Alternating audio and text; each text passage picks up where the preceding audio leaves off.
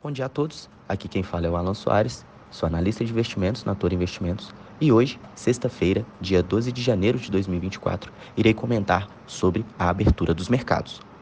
Já começando pela agenda econômica de hoje, serão divulgados alguns dados nesta manhã, principalmente 10 e meia da manhã irá ser divulgado o IPP lá dos Estados Unidos. IPP é o Índice de Preços ao Produtor é um dado que não, tem, não teve tanta volatilidade na divulgação deste dado. Tá? A projeção é um aumento de 0,1, inclusive as últimas três projeções foram aumentos de 0,1, porém na, na última né, veio uma queda de 0,4. Vamos ver como que vai sair o dado no dia de hoje.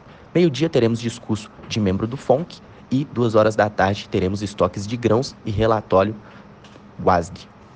Passando pela ótica de commodities, nós temos um dos principais fatores que podem gerar volatilidade no dia de hoje. O petróleo, principalmente o petróleo Brent, já acumula uma alta de 3,82% aos 80 dólares e 37 centavos.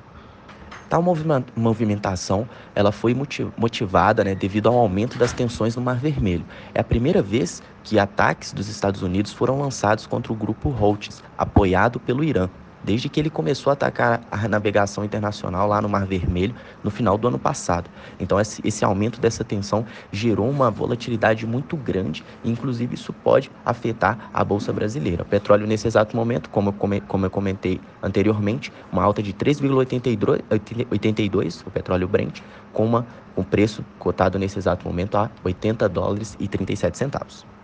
O minério de ferro é, ele acumula queda durante essa semana. No dia de hoje, ele está acumulando uma queda de 1,76% aos 948 yuans e o minério de ferro ele está, sempre, pelo menos, sofrendo na, com a valorização da, do seu preço devido à queda da demanda, devido às margens reduzidas entre as siderúrgicas chinesas. É, isso prejudicou os preços do minério nessa semana e hoje continua fazendo esse movimento de queda.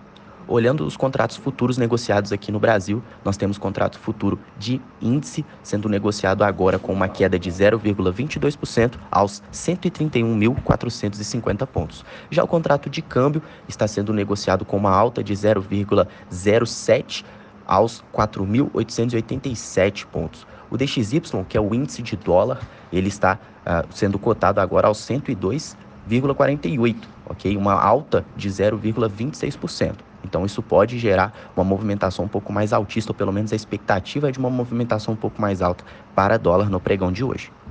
A curva de juros aqui no Brasil uh, abriu nessa manhã com movimentações de alta, ok?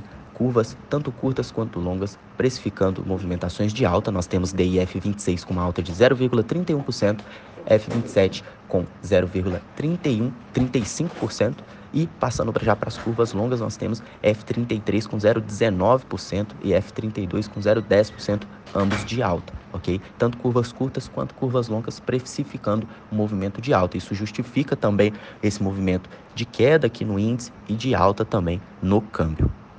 Observando o mercado estrangeiro, nós temos S&P 500 com uma queda de 0,27%, Dow Jones com uma queda de quase 0,5% aos menos 0,49% e Nasdaq com uma queda de 0,38%. A princípio, principais bolsas americanas precificando o movimento de queda para o pregão de hoje. Bom, pessoal, essa foi a minha visão sobre o mercado nessa sexta-feira. Desejo a todos excelentes negócios, contem sempre com a Toro e um grande abraço. Até mais!